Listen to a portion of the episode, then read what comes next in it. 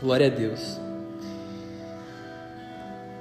Jesus, ele tem muitos nomes que são demonstrados pela sua divindade. Príncipe da paz, Pai da eternidade, Emanuel, Deus conosco. São vários títulos da parte de Deus que vêm da sua divindade. Alguns dos títulos de Jesus, eles são dessa terra, desse mundo. Por quê? Porque Jesus, ele também teve um pai terreno. Um pai por adoção, que foi José.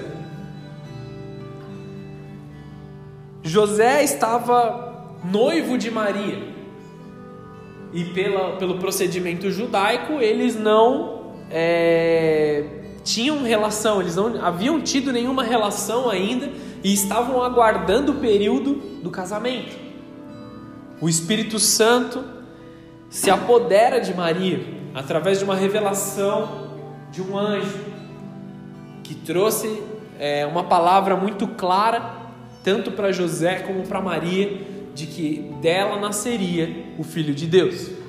Imagino que até aí não é novidade para ninguém, até aí todos, todos sabem sobre isso, sobre a, a vinda de Jesus para o mundo. E José, a princípio, ele no seu coração tenta fugir disso, porque ele entende o peso, principalmente o peso de ter um filho com uma mulher com qual ele ainda não podia ter relações, entende? Podia ser um, podia se relacionar um adultério, as pessoas no mundo poderiam olhar para ela e ver um adultério, poderiam olhar para ela e ver qualquer coisa errada ali do mundo. Mas em José houve a revelação de Deus e houve fé suficiente para entender que ele tinha um chamado e ele também tinha um propósito: cuidar do filho de Deus, ensinar o filho de Deus. O papel do homem ele sempre foi de guiar e instruir os seus filhos no caminho qual eles deviam andar. Por isso que Jesus é conhecido também como carpinteiro. Por que ele foi conhecido como carpinteiro? Não foi somente Jesus, e agora estou falando de Jesus homem, tá bom? Vamos esquecer um pouco que ele era Deus nesse momento. Não foi Jesus homem que decidiu ser carpinteiro. Ele não fez um Senai, ele não fez um curso técnico e falou assim: "Ah, eu vou ser carpinteiro". Nem muito menos foi o que sobrou para ele fazer. Ele seguiu a profissão do seu pai José. O título de carpinteiro veio sobre ele porque ele seguiu a profissão da família. Assim como o título de filho de Davi. Porque não era Maria que era da descendência de Davi, mas José que era da descendência de Davi. Deus, ele não escolheu apenas Maria, mas Deus escolheu José. A família de José, a linhagem de José.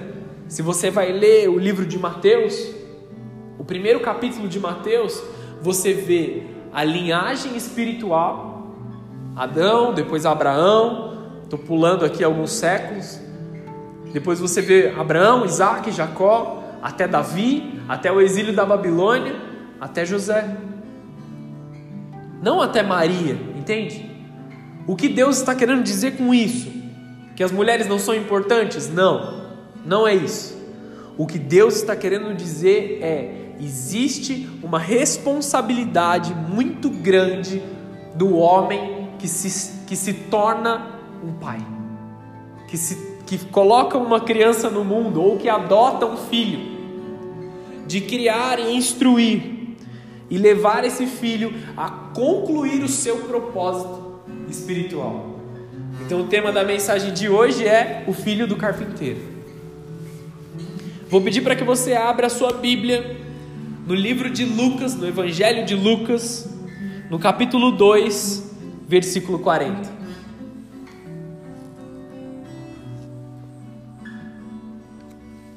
O texto diz o seguinte: E o menino crescia e se fortalecia em espírito, cheio de sabedoria, e a graça de Deus estava sobre ele. Aqui está falando de Jesus ainda como menino, como criança.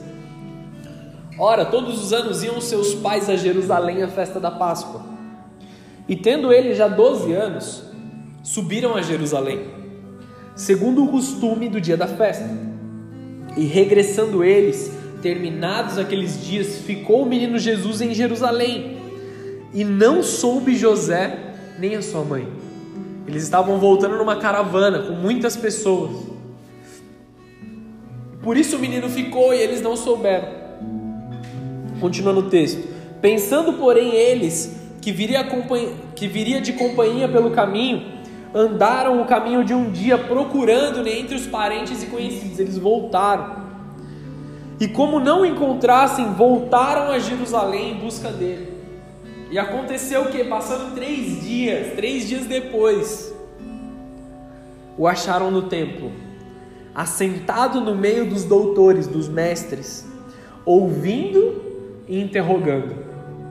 Jesus, no meio dos religiosos, no meio daqueles que conheciam a lei, ele estava sentado lá com 12 anos, interrogando eles, perguntando para eles sobre a lei, querendo aprender sobre a lei. E todos os que ouviam admiravam a sua inteligência e respostas. Porque nele estava uma criança, limitada como uma criança, mas a glória de Deus residia em Jesus. E quando viram, maravilharam-se, e disse-lhe sua mãe: Filho, por que fizeste assim para conosco? Eis que teu pai e eu ansiosos te procurávamos. E ele lhes disse: Por que é que vocês me procuravam? Não sabem que me convém tratar dos negócios do meu pai? E eles não compreenderam as palavras que ele dizia. E desceu com eles, foi para Nazaré, e lhes era sujeito, ele era obediente aos seus pais. E a sua mãe guardava no seu coração todas essas coisas. E crescia Jesus em sabedoria, em estatura, e em graça para com Deus e para com os homens. Jesus, ele era Deus, mas a dificuldade de entender do coração da mãe e do pai era que ele era uma criança de 12 anos, que estava entre os doutores da lei, e eles o perderam numa caminhada. Não sei se você já perdeu seu filho dentro da sua casa. Dá um sustinho assim. Você fica procurando, cadê, cadê, cadê você, entendeu? Não é uma brincadeirinha de esconde-esconde. Tipo, você perdeu a criança, ela tá, tá desaparecida ali. Por alguns minutos você sabe que está aprontando, mas você não sabe o que está fazendo ainda. Então você está procurando a criança. Pensa esses pais, por mais de três dias procurando uma criança. O que, que não passou na mente de uma pessoa? E nessa época não tinha celular, não tinha internet para você mandar uma mensagem ou fazer uma ligação. Eles tiveram que voltar tudo que eles andaram, voltaram para Jerusalém e procuraram pela cidade. Pais assustados. E aí Jesus fala assim para ele: Por que, que vocês estavam me procurando? Vocês não, não sabiam que eu tinha que estar no templo tratando dos negócios do meu pai? Lembra que eu falei que o filho ele continua a profissão do seu pai, essa é a tradição judaica. O filho continua a profissão do seu pai. Ele aprende com seu pai e segue fazendo. Por Jesus, Jesus ser sujeito a José, ele se torna carpinteiro. Mas ele também seguia os negócios do Pai, o Pai Celestial. O propósito do Pai Celestial de salvar a humanidade. Foi para isso que ele veio para discipular, ensinar e morrer por nós. Vou seguir adiante aqui da mensagem. Pai é uma palavra que está sendo sutilmente retirada dos dicionários. O que se chamava Dia dos Pais, hoje infelizmente tem sido considerado por muitos o Dia da Família.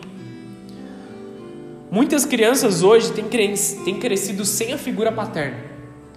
E isso é extremamente traumático. Muitos dizem assim: ah, minha mãe fez o papel de pai e mãe. E pode ser a realidade de, um, de, de alguns de vocês. Mas infelizmente ninguém consegue fazer dois papéis ao mesmo tempo. por mais que se esforce, eu não estou diminuindo a, a atividade da sua mãe ou a atividade do seu pai, tá bom? Eu sei que seus pais amam vocês. O que eu estou dizendo é que ninguém consegue fazer o papel dos dois ao mesmo tempo. Se houver a falta, vai haver a falta. Se houver uma necessidade, ela não pode ser suprida por completo. O mundo tem achado substitutos, substitutos gerados por Satanás. Se você olhar na mídia hoje, quantas propagandas sobre Dia dos Pais, quantas coisas estão tentando achar substitutos e outros clamando pela manifestação de paz. Existem programas no governo, por exemplo, é legal ser pai. Ou programas que você pode entrar lá no, no Poupa Tempo, por exemplo, para tentar descobrir quem é o seu pai biológico. Coisas que são é, assustadoras no mundo atual. Pessoas tentando conscientizar as outras de que é bom ser pai quando deveria ser algo natural do ser humano. E aí vale tanto para o homem como para a mulher nesse momento ser pai e mãe. Quando Deus quer te abençoar, lembre-se lembre disso, tá? Quando Deus quer te abençoar, Ele coloca uma figura paterna na sua vida, alguém que vai te ensinar sobre um assunto, alguém que vai te instruir sobre aquele assunto e alguém que vai te levar a algum lugar. Vocês podem ver essa figura paterna como uma liderança espiritual, como um pastor. Vocês podem ver essa figura paterna como um professor, como um, um, um chefe no trabalho, talvez. Uma figura de alguém que vai cuidar de você em um período da sua vida. Não que vai substituir o seu pai, mas que vai te direcionar para o caminho que você deve andar. Alguém que vai, não, não necessariamente será chamado de pai mas alguém que vai fazer o papel de pai em algum momento para te empurrar para o seu destino, para te empurrar para algum lugar. Quando Deus quer te abençoar, Ele coloca uma figura paterna na sua vida. Quando Satanás quer te amaldiçoar, Ele coloca um substituto na sua vida. Alguém que parece, mas não é. Alguém que até tenta, mas jamais vai fazer numa boa intenção. Uma vez eu ouvi uma frase que foi pesado, mas não, não foi para mim, foi para uma outra pessoa e eu estava simplesmente presente na situação. Um homem falando para o outro: se você não criar o seu filho, alguém vai criar. As drogas vão criar, os traficantes vão criar, alguém vai ser pai dessa criança, entendeu? Não que vai ser chamado de pai, mas alguém vai exercer a figura paterna. Se você não fizer seu papel, alguém vai fazer do jeito errado e vai levar para o lugar errado. E isso pode ter sido a realidade de muitos aqui. Pode ter sido a sua realidade. E Deus, hoje, vem se mostrar como Pai. Tudo que foi perdido no passado, Deus está trazendo de volta agora. Não para te causar dor, não para te fazer sofrer, mas para curar as feridas e te levantar, para que você seja curado de verdade e transformado para ter uma vida satisfatória na plenitude do Senhor. Amém? Pais têm se desculpado do seu papel, homens têm deixado de ser quem eles foram projetados por Deus para ser. Precisamos resgatar a cultura paterna dos céus e sermos quem deveríamos ser. Deus, Ele projetou cada um de nós com necessidades. Todos nós temos necessidades fisiológicas, espirituais, sentimentais, mentais. Ele nos formou e nos projetou com essas necessidades. E porque Deus quer construir um corpo, Ele quer construir uma família, a forma de suprir essas necessidades é através do relacionamento relacionamento interpessoal, relacionamento dentro do lar. O primeiro milagre de Jesus foi um casamento. O que Deus quer dizer com isso? Esse é o maior símbolo de relacionamento que existe. E como Cristo se importa com isso, Ele deseja que saibamos o nosso papel dentro do nosso lar. e que nós temos por maior importância de tudo a família. Na infância, é o lugar de atender as necessidades, é dentro do lar.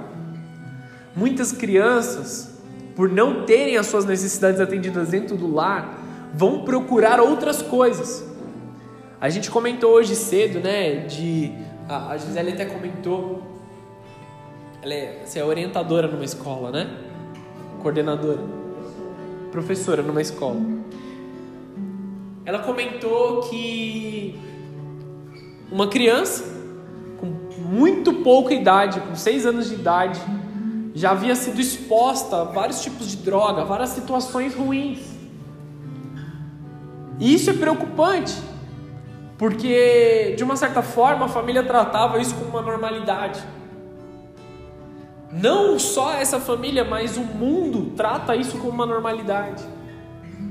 Crianças expostas ao uso de drogas logo na sua infância têm marcas na sua mente que não podem ser retiradas de lá. O uso de drogas na frente de crianças é exatamente prejudicial, é tão prejudicial quanto crianças que crescem em um ambiente onde o pai espanca a sua esposa, onde o pai espanca os seus filhos, onde as mães negligenciam os seus filhos. O risco de pessoas crescerem em um ambiente cheio de drogas, cheio de alcoolismo, cheio de machucados é extremo. Isso gera marcas numa pessoa. Se gera marcas numa pessoa, gera marcas numa sociedade. Vocês vão entender por quê. Todos nós somos nutri nutridos por duas naturezas: uma natureza masculina e uma natureza feminina, conectados com Deus. Pais recebendo as suas necessidades de Deus, então eles podem entregar tudo o que os filhos precisam, de forma espiritual, carinho, amor, atenção, ensino, responsabilidades, porque eles recebem algo de Deus e podem entregar algo para os seus filhos. Aí sim eles podem atender às necessidades das crianças de forma correta. Assim as crianças podem ter as suas necessidades atendidas, crescer afirmadas, estáveis, alcançam maturidade cedo, sem medo, sem insegurança. E esse é o desenho perfeito de Deus. Em que muitos nós tentamos com todas as nossas forças, com certeza, fazer com que isso aconteça. Todo pai dá o melhor para o seu filho. Toda mãe dá o melhor para o seu filho. Isso de fato, isso é sem dúvidas. Mas o que acontece é que o pai, ele vem de uma família quebrada, e a mãe muitas vezes vem de uma família quebrada. Então eles não podem atender às necessidades das crianças porque eles nem tiveram as necessidades deles atendidas. Então eles vão pela metade no relacionamento, entende? Eles vão parcial. E eles geram uma pessoa carente, às vezes um filho sem direção, Todos têm necessidades a serem atendidas, carências a serem supridas. Quando as pessoas entram na igreja, elas vêm para suas necessidades sejam atendidas, porque tem algo quebrado dentro de nós, porque tem algo faltando dentro de nós. Se existe algo faltando dentro de você, não se considere o único. Você não é o único. Na verdade, você faz parte de um corpo muito grande de pessoas que também tiveram algo dentro de você faltando. Mas eu tenho uma novidade para você. Jesus nessa noite está vindo atender as suas necessidades. Tudo aquilo que está quebrado dentro de você será reparado. Não só para que você fique bem, mas para que você possa continuar a obra de Deus. João 6,35. Então Jesus declarou: Eu sou o pão da vida. Aquele que vem a mim nunca terá fome. Aquele que crê em mim nunca terá sede. Ou seja, quando Jesus pergunta se alguém tem fome, se alguém tem sede, ele está identificando as nossas necessidades. Ele está trabalhando nas nossas necessidades para derramar algo sobre nós. Nós sempre estamos tentando atender as necessidades das outras pessoas. Quando alguém que, que tem um pouco menos do que você aparece diante de você e você vê uma oportunidade de ajudar, lógico que você vai ajudar. Lógico que você vai se disponibilizar. E é natural, porque Deus colocou isso em todo ser humano. Só que às vezes nós ajudamos as pessoas enquanto falta para nós. E aí nós somos cheios de uma estafa espiritual. Nós somos cheios de um cansaço espiritual, porque nós tentamos fazer para os outros algo que nós nem temos para dar. Se nós estamos em desconexão com Deus, se nós estamos longe da presença de Deus, dificilmente nós seremos completos para ajudar o nosso próximo, para fazer algo pelo nosso próximo. Nós precisamos estar recebendo uma nutrição espiritual da parte de Deus. Crescemos e nós temos que trabalhar, fazer algo para estar, porque fazer algo para alguém às vezes, mas nós estamos quebrados. Se você não reconhece que você tem necessidades, ninguém pode te ajudar. Se você não reconhece que nada, que alguma coisa está faltando dentro de você, Deus não pode agir na sua vida.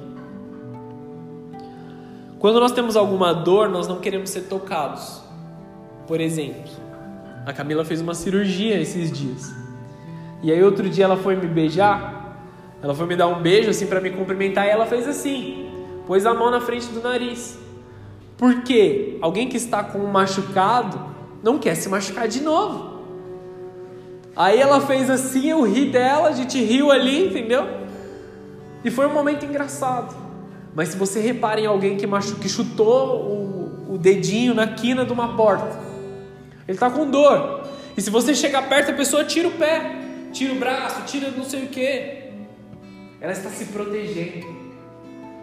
E isso é normal quando a gente vê um machucado físico. Mas sabe por que muitas pessoas te tratam mal? Sabe por que muitas pessoas são grossas, são grosseiras, são ríspidas no seu falar? Porque estão protegendo os seus sentimentos, assim como protegem o seu corpo quando está machucado. Se você bateu o seu dedo, você não quer que ninguém encoste na sua mão. Se alguém machucou os seus sentimentos, você cria uma barreira. Está entendendo o que eu quero dizer? Quando temos dor, quando algo está doendo, quando algo está machucando, tudo que a gente consegue pensar é eu, eu, eu, o que é meu, o que é meu, o que é meu. A gente não consegue pensar no próximo quando algo está doendo dentro de nós. Pessoas machucadas não se importam com a sua dor. Talvez pode ser uma revelação sobrenatural sobre a sua vida. Mas às vezes você encontra uma pessoa na rua que vai te tratar muito mal e ela não está nem aí se você está indo trabalhar, se você está voltando do trabalho, se você está preocupado com alguma coisa, se você está com algum problema. Porque ela está com um problema. Pessoas machucadas não se importam com a nossa dor. O que, que eu estou dizendo isso? Um dos princípios do reino é empatia. Nós precisamos nos colocar no lugar da pessoa. Se nós somos os cristãos, nós não devemos esperar que os outros se coloquem no nosso lugar, mas nós precisamos fazer o inverso. Ao invés da gente virar e falar assim, ah, ele é chato, ah, ele é, é exaustivo, ah, ele fala demais. Sabe frases que nós dizemos ao longo do dia? Nós devemos pensar o seguinte: será que ele passou por alguma situação? Será que ela viveu algo que, que machucou? Como eu posso tratar essa pessoa sem ofendê-lo? Tomar cuidado, com amor, com olhos de amor.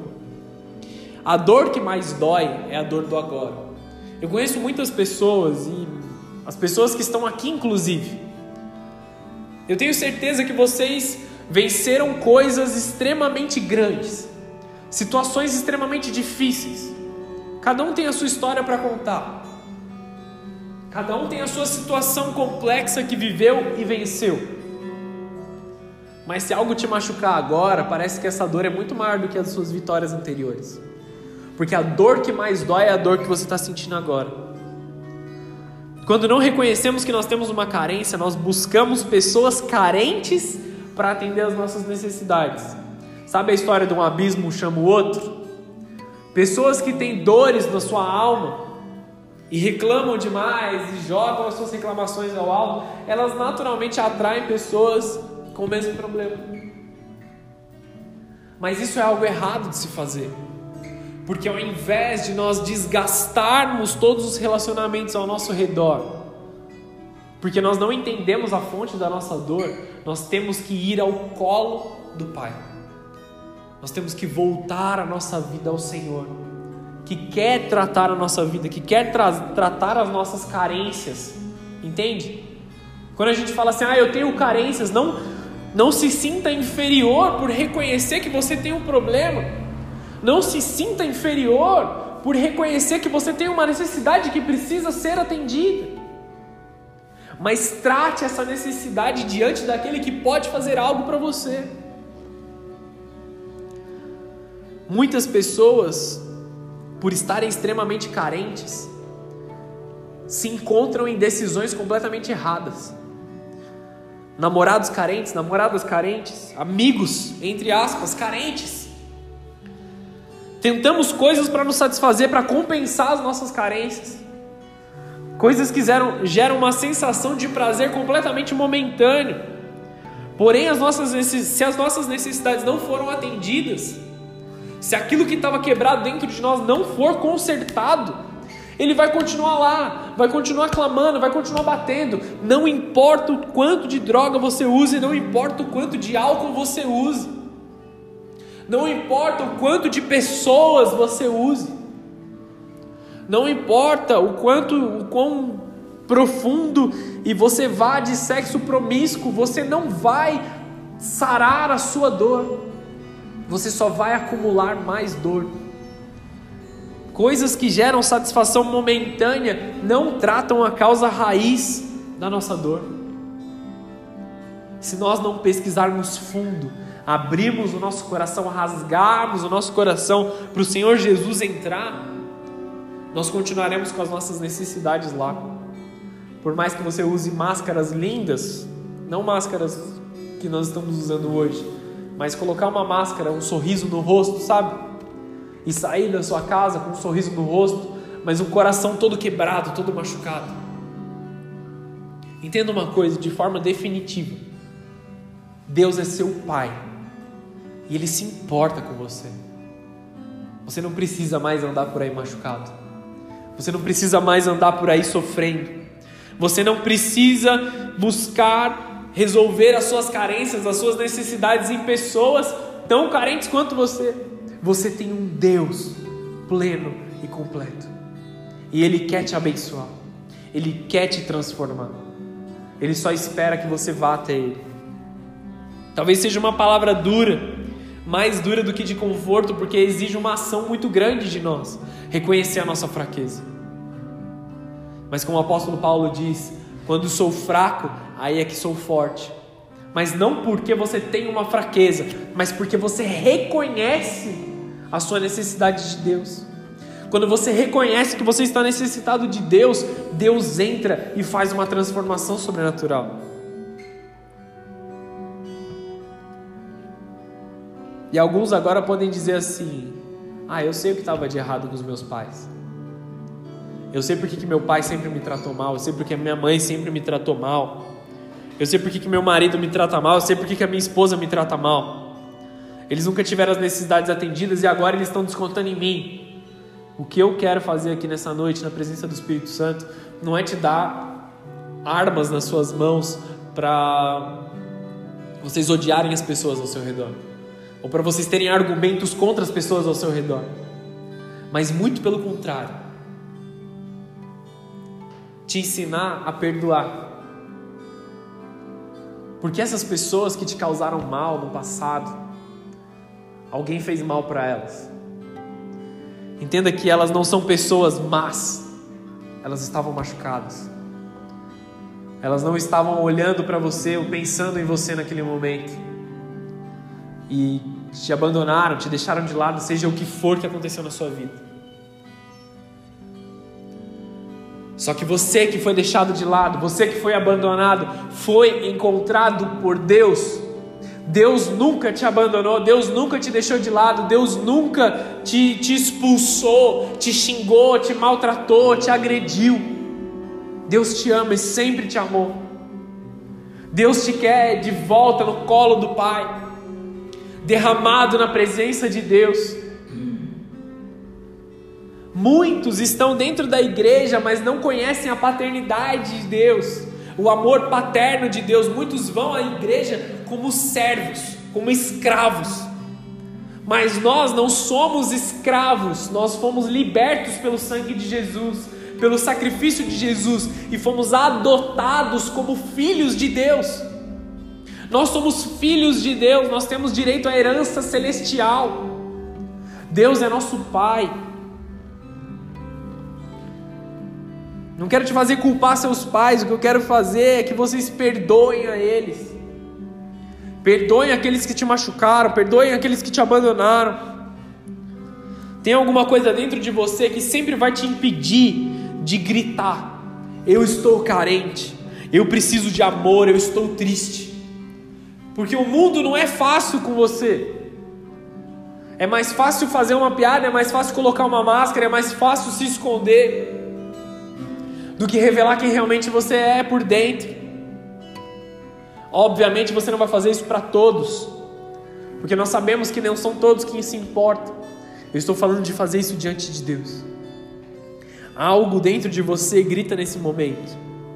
Eu preciso de alguém que me diga que eu sou forte, eu preciso de alguém que me diga que eu sou bonito ou bonita. Eu preciso de alguém que me abrace e diga que gosta de mim.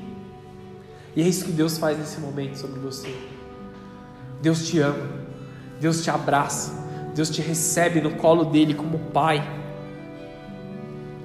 Deus te diz hoje, muito claramente: eu vou pegar todas as pessoas quebradas, machucadas, e vou transformá-los em pais saudáveis, profetas saudáveis, pastores saudáveis, obreiros saudáveis. Deus está te transformando de dentro para fora. O que está faltando hoje vai ser encontrado. O que, o que tem que ser perdoado será perdoado de forma definitiva. Aquilo que está quebrado será reparado. E Jesus, ele está vindo nesse momento atender às suas necessidades do passado. Existe muita coisa que o Espírito Santo está trazendo à sua memória nesse momento do seu passado.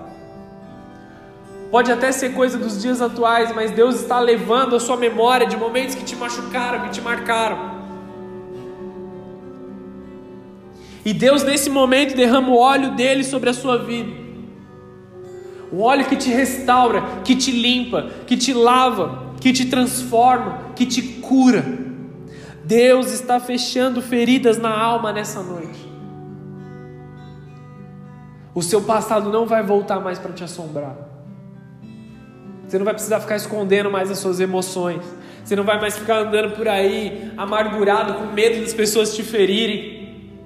Você não vai precisar mais usar o humor como uma forma de defesa. Você não vai precisar mais usar é, a agressividade como uma forma de defesa.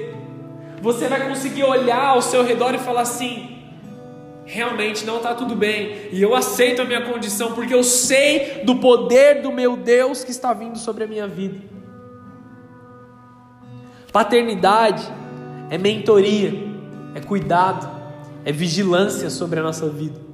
Ser pai é apontar o caminho, é direcionar, é ensinar. O Pai tem essa responsabilidade, é isso que Deus faz sobre nós. Deus coloca na nossa vida pessoas que vão apontar o caminho, direcionar e ensinar. Ainda que a sua memória do seu pai físico não seja boa, ainda que aquilo que o seu pai fez sobre a sua vida seja algo traumático, Deus está te restaurando nesse momento, porque você tem um pai celestial um Senhor que olha do alto e sublime, sublime trono sobre a sua vida. Deus que quer te ver prosperar, que quer te ver bem na presença dele. Jesus ele era o único filho de Deus. Nós éramos criação de Deus. Nós somos criados e vivíamos no mundo. E então o povo falava muito claramente, mas eles falavam de forma correta que Deus era Senhor, criador dos céus e da terra de uma certa forma até um pouco distante, não por vontade de Deus, mas pelo pecado do homem. E Deus ele decide mudar todo o princípio do relacionamento com o homem, não mais de criador para criatura. Ele transforma o relacionamento em um relacionamento de pai para filho. Através da morte de Cristo Jesus, ele paga a nossa dívida do pecado e nos adota como filhos. Ele nos traz para morar com Ele. Por tamanho amor que Deus tinha pela humanidade, Ele decide enviar seu único filho como sacrifício pela sua criação. O ato mais difícil de um pai, entregar o filho para o sacrifício, entregar o filho para a morte. Deus pega seu filho e oferece ao mundo, que estava contaminado ao pecado, e que não merecíamos, nem hoje nós merecemos Jesus. Deus ainda assim continua nos amando e se entregando por nós. Deus escolhe manifestar o seu reino e paternidade sobre nós. Quando não reconhecemos isso, cedemos aos propósitos de Satanás, que é cegar a humanidade de um Deus que é Pai. Isso era o que tornava Jesus tão diferente dos outros religiosos daquela época. Ele chamava Deus de Pai. Ele escandalizava os religiosos porque ele olhava para o céu e falava assim: Pai. Enquanto os outros diziam: Senhor Todo-Poderoso, Criador dos céus e da terra, tudo que são características de Deus. Só que Jesus ele ia além do senhorio de Deus. Ele olhava para Deus como Pai. Ele olhava para Deus como íntimo. Muitos hoje têm se entregado à mentira. Porque, como se diz lá fora, uma mentira contada diversas vezes acaba se tornando uma verdade na vida das pessoas. Não que ela seja verdade, mas ela se torna um fato para aqueles que acreditam na mentira. Redes sociais cheias de mentira, televisão cheia de mentira, uma vida de mentiras é o que muitas pessoas hoje estão vivendo. Uma vida superficial, fraca que não nos dá nenhum tipo de segurança emocional, que não nos dá nenhum tipo de equilíbrio emocional, equilíbrio espiritual. Tudo muito superficial, muito leve. A verdade de Deus existe eternamente, ela é imutável. Aonde estiver o nosso tesouro, estará o nosso coração. Aonde estão os seus tesouros? O maior galardão de Deus, ele está nos céus, não aqui na terra. Esqueça por um momento as coisas que estão aqui na terra, para ganhar o galardão dos céus. Por não entender isso, por não entender que o foco do que Deus está fazendo na nossa vida não é aqui, mas nos céus. As pessoas estão deixando se enganar, elas estão buscando coisas naturais, coisas mundanas, por ganância, por medo, passando uma por cima das outras, tornando a sociedade um lugar péssimo de se habitar. Agora, quando pais e mães se levantam na autoridade de Jesus para criar uma família sólida no propósito de Deus, aí sim o mundo pode ser transformado. O foco da igreja é ser um suporte para as famílias. Por isso você vai me ouvir dizendo que o casamento é importante, que criar filhos é importante que o viver bem dentro do lar é importante, que perdoar é importante.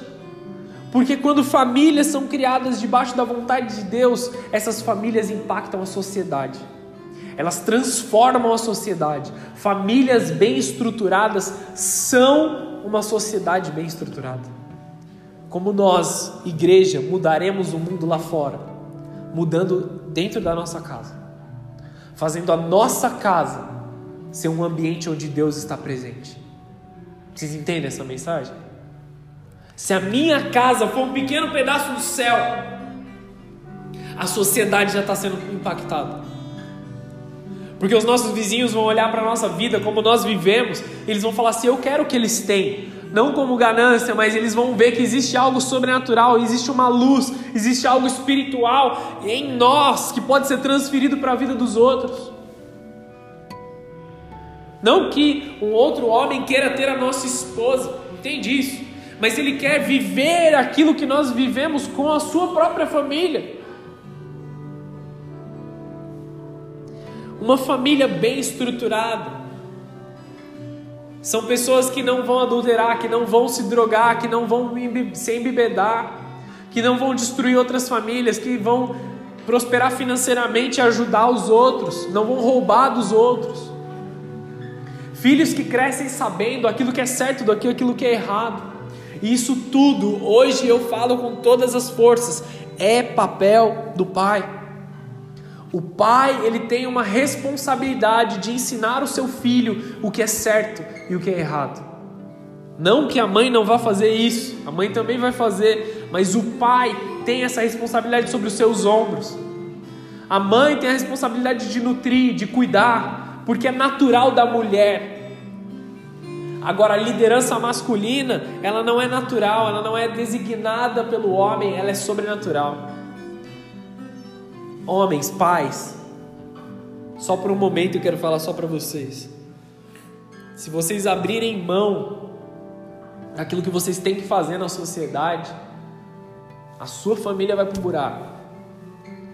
A sua responsabilidade é de ser telhado do seu lar. Por que, que a gente coloca um telhado sobre a nossa casa? Para não chover, para nossas coisas não serem destruídas, para a gente guardar a nossa família, guardar do frio, guardar do calor. Você é o telhado. Você é o responsável. Se você coloca, se coloca como com as suas vestes de responsável, se você veste essa responsabilidade e faz o que você tem que fazer dentro do seu lar, a sua família vai crescer bem estruturada. Não negligencie a sua responsabilidade por ser difícil demais. Não fuja da sua responsabilidade. Porque se você não fizer, alguém vai fazer. E aí vai fazer errado. Se você não cuida da sua esposa, se você não cuida dos seus filhos, se você não cuida da sua casa, alguém vai cuidar. E talvez não seja como você gostaria. 99% das vezes não vai ser como você gostaria. Muitos passam por luta e dizem que Deus não os ama mais, não os ouve mais. Em sua maioria, eles estão tão quebrados que eles não querem mais ir até Deus. Muitos começam muito bem na caminhada com Deus, mas na primeira dificuldade, por estarem fracos, por estarem machucados, por estarem quebrados ainda, não ter, não ter sido tratados, eles desistem. Por isso é necessária uma figura paterna, os levantando, os ensinando. Isso você encontra sim nessa igreja. Você encontra na casa do Senhor Deus como Pai, mas também a, a liderança dessa casa te levantando, os outros que podem se tornar até irmãos mais velhos que já caminharam, te ajudando a se levantar mas você precisa se apoiar na figura do pai. E agora eu quero te fazer uma pergunta: você dá valor aos seus pais terrenos? Comentei com vocês, eu fui num velório hoje que uma amiga muito próxima perdeu o pai. Eu não sei o que eu faria, sinceramente. Para mim é muito difícil conceber essa ideia porque eu sou muito próximo do meu pai. Conheço outras pessoas que perderam seus pais e isso gerou marcas muito fortes.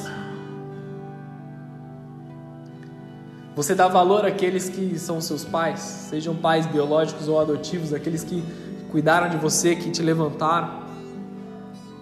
Você guarda rancor dessas pessoas, porque os seus pais te amam de uma forma inexplicável, ainda que eles não saibam demonstrar isso. Eu sei porque no momento que meu filho nasceu, é como se assim, eu não conheço aquela pessoa, então como eu vou amar? E de repente eu encontrei meu filho, peguei ele no colo e todo o amor veio de uma vez só. É algo que é inexplicável, não, não é possível vir do homem, não é possível ser gerado dentro do homem. O amor paterno, ele vem da glória de Deus. O amor da mãe, ele é gerado ali conforme a criança é gerada. A mãe tem uma, uma intimidade ali na barriga, entendeu? E ela vai gerando esse amor que também é sobrenatural, também não, não é algo que pode ser explicado, não pode nem ser colocado em palavras. Só que para o pai, ele não, tá, ele não tem a barriga. Ele tem quando ele pega no colo. Eu tenho um amigo que, quando meu filho nasceu, ele falou que a primeira vez que ele pegou o filho dele no colo, dentro da maternidade, dentro do hospital, ele quase desmaiou. Os enfermeiros tiveram que segurar ele ali para ele não cair com o neném no colo. Porque ele falou que era tanto amor, é um sentimento tão profundo que ele teve, que ele teve um apagão ali. Ele quase caiu, seguraram ele, colocaram ele de pé, está bem, está bem. E isso é real. Estou falando do que eu senti, tá bom? O amor que vem de Deus, ele é dessa forma. Você não pode deixar os seus machucados, você não pode deixar aquilo que está quebrado dentro de você espremer esse amor. Não tenha medo desse amor. É algo maravilhoso. É algo maravilhoso. Uma das coisas que mais mudou a minha vida foi ter me tornado pai. Era um sonho, sim, desde, desde pequeno, ser pai. Mas isso mudou a minha vida de uma forma que eu não consigo explicar. Uma coisa é verdade: se nós temos um relacionamento ruim com os nossos pais naturais, nós não teremos um bom relacionamento com Deus. Se você tem alguma dificuldade, principalmente com a figura paterna, o homem que foi o seu pai, você dentro de você tem uma limitação de se chegar até Deus. Porque você vai projetar os seus sentimentos em Deus. Se o seu pai foi duro com você na sua infância, você acha que Deus é um Deus que pune. Se o seu pai te machucou na sua infância, você tem medo de ouvir a voz de Deus porque ele vai te punir. Você não consegue enxergar a Deus como um pai de amor, porque a, porque a palavra pai te machuca. E Deus está vindo te curar disso nessa noite. Deus sonda corações aqui. Deus conhece aquilo que está quebrado e Deus está te dando um novo significado de pai nessa noite. Deus está te ensinando o amor do Pai verdadeiro. É um amor que é incomparável. Deus é o maior pai de todos, ainda que o seu pai vou falar de novo, ainda que o seu pai tenha te abandonado na sua infância, Deus jamais te abandonou. Deus jamais vai te deixar de lado, Deus jamais vai te maltratar, Deus jamais vai te punir de forma é, deliberada, sem motivo. Êxodo 20, 12 diz assim: Honra o teu pai e a tua mãe para que se prolonguem os seus dias na terra, que o Senhor te dará. Porque muitos hoje têm morrido cedo. Porque muitos hoje é, têm seus propósitos é, não duradouros, vamos dizer assim. Tudo que faz dá errado. Tudo que põe a mão quebra. Tudo que começa a fazer dá ruim. Por que, que você vê as pessoas que estão envolvidas com crime tendo uma mortalidade muito mais baixa? Pessoas que estão envolvidas com crime têm uma faixa de vida lá no máximo de 25 anos. A idade máxima da maior parte das pessoas em situação de crime é de 25 anos. Por quê? Porque eles estão lá se, se degladiando também, mas porque eles não vivem esse princípio.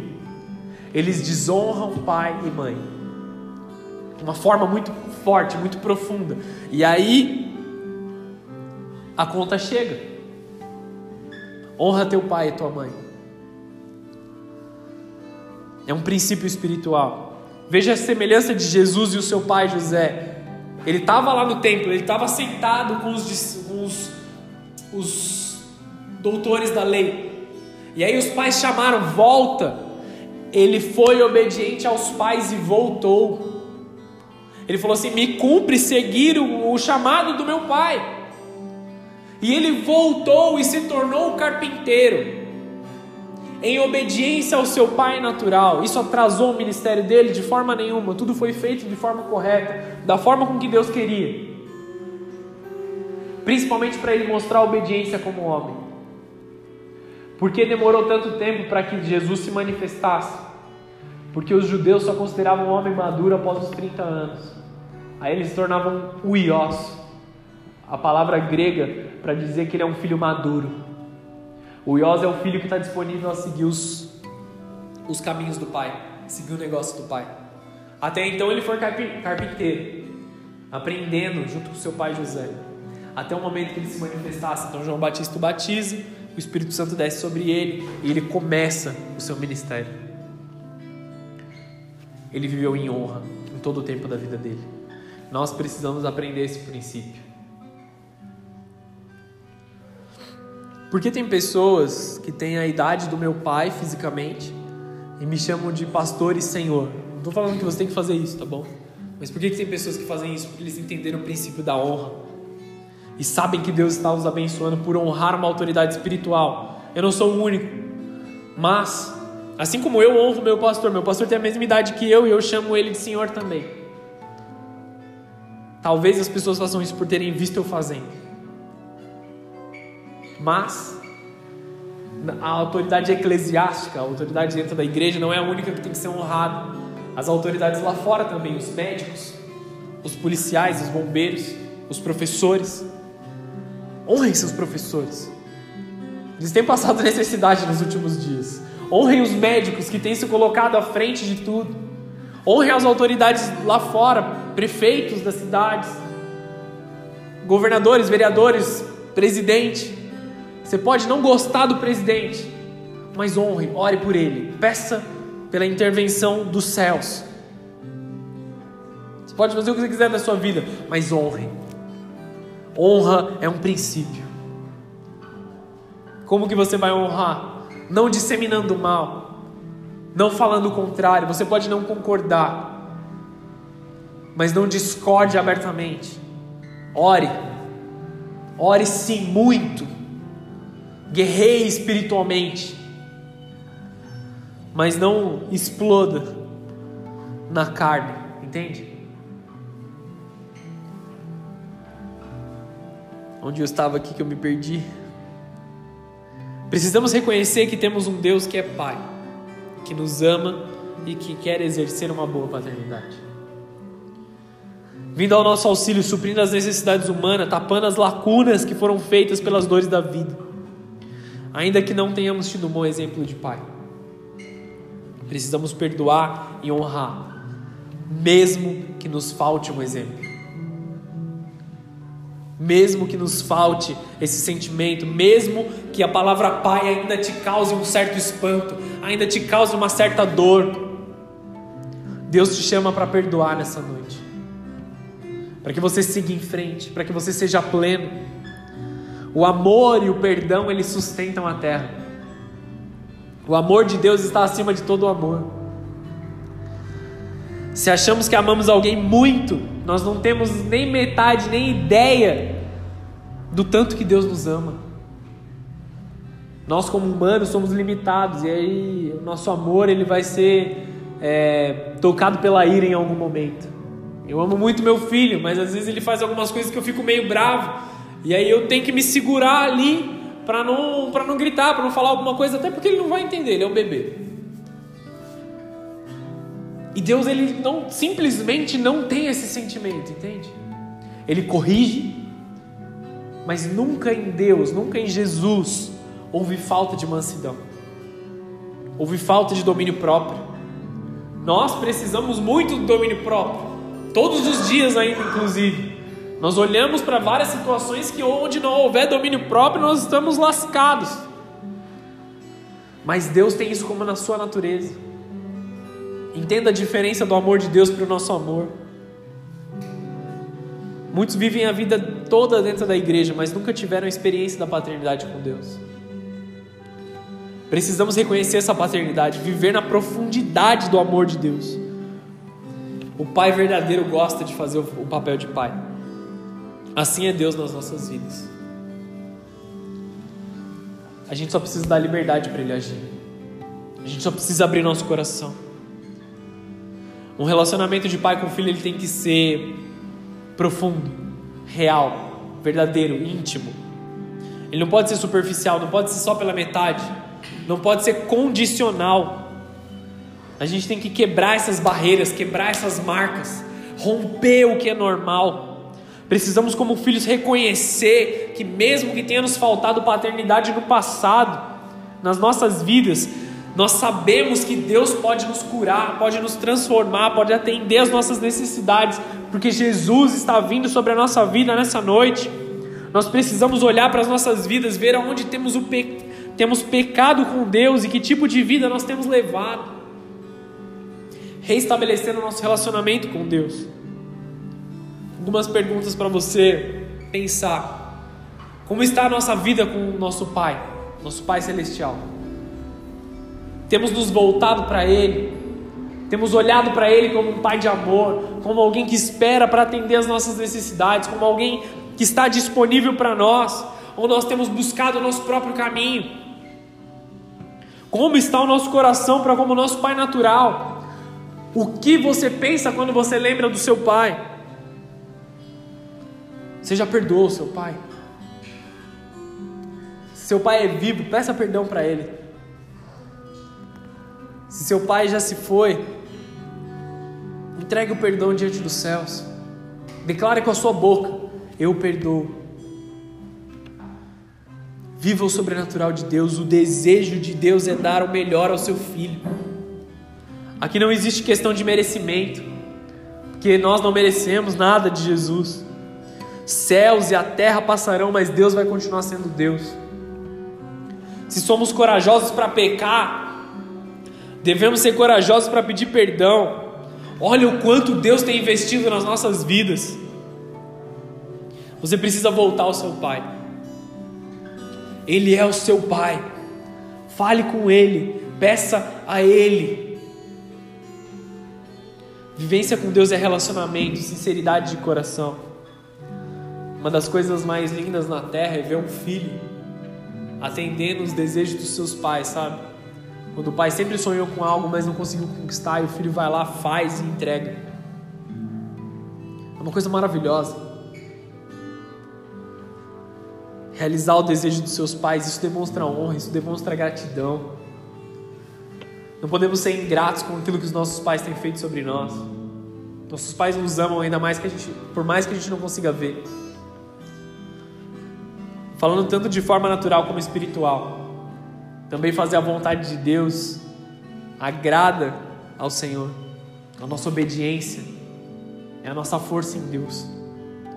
Precisamos também lutar pelos nossos filhos. Vou contar algo para vocês. Eu, eu, com entendimento sobre a responsabilidade de um pai, ainda que fosse muito breve o entendimento que eu tinha. Há sete ou oito anos atrás, a Camila vai me matar por não lembrar. Quando a gente se conheceu e a gente começou o nosso período de oração. Nós eu, nós não morávamos juntos, eu morava em São Paulo, na verdade, ela morava em Jacareí. E todo dia às três horas da manhã, um ligava para o outro para a gente orar junto. Todos os dias, todo o nosso período, até a gente casar. Desde o momento que a gente noivou até a gente se casar. Foi mais de um ano e meio aí, tranquilamente. E nessa oração a gente orava pelo casamento. A gente pedia para Deus um casamento, a gente pedia para Deus uma casa, a gente pedia para Deus tantas coisas. Mas também todas as noites nós orávamos pelos nossos filhos, que nós nem sabíamos que nós íamos ter. Em, uma, em um desses momentos sobrenaturais com Deus, eu falei assim: Deus abençoa o Daniel. Isso há oito anos atrás. Meu filho nasceu faz um ano e meio. E eu fiquei com isso na cabeça, porque eu falei o nome com muita certeza de que eu teria um filho homem. E eu orava todos os dias. Depois disso, continuei orando ainda. Depois que a gente casou, eu orava dizendo, é, dizendo o nome, na certeza de que eu teria um primeiro filho homem. Não sei porquê, não era algo que eu queria, que eu sempre sonhei, mas foi algo que Deus me revelou. Quando a Camila me disse que ela estava grávida, eu falei assim: o Daniel vai nascer. Ah, vamos fazer exame para ver se é menino ou se é menina. Eu falei: eu sei que é menino. Pode ter certeza. Foi algo que foi gerado em Deus, entende? Ah, por que, que Deus, ah, Deus tinha que falar se era homem ou mulher? Não, não precisava. Deus deu um presente, vamos dizer assim. Toda vida que nós vivemos juntos como casal, nós geramos isso em oração. Esse é o papel do pai. Interceder pelos seus filhos, orar pelos seus filhos, ainda que eles não existam e já cuidar, já programar, já pensar. Nós precisamos fazer isso. O pai tem como responsabilidade garantir que a sua casa está caminhando no caminho de Deus. Aquele que não tem a capacidade de transmitir a imagem de Cristo, ele ainda não está capacitado para ser pai. E agora eu tenho filho e eu não, tô, eu não tenho isso. Deus vai te dar. Busque, peça, clame. Quem transfere identidade é o Pai. E por isso ele tem a responsabilidade sobre os seus filhos. O maior sempre abençoa o menor. Deus sempre vai desejar te abençoar. Vou pedir para que vocês fechem os olhos, para que a gente possa fazer uma oração aqui.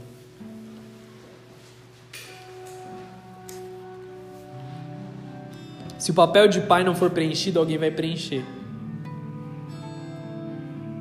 Paulo chamava as pessoas de filhinhos, não de ovelhas. Não vamos usar o simbolismo de Cristo só para criar uma doutrina. A igreja não é para ovelhas, a igreja é para filhos. Você não é uma ovelha de Deus, você é um filho de Deus. O filho aprende a ser homem, vendo o pai ser homem. Por crer em Cristo, olhamos para Deus como Pai e nos relacionamos com Ele dessa forma. Romanos 8,15 Porque não recebestes espírito de escravidão para outra vez estar no temor, mas recebestes o espírito de adoção de filhos, pelo qual clamamos, Abba, Pai. O mesmo Espírito testifica com o nosso espírito que somos filhos de Deus.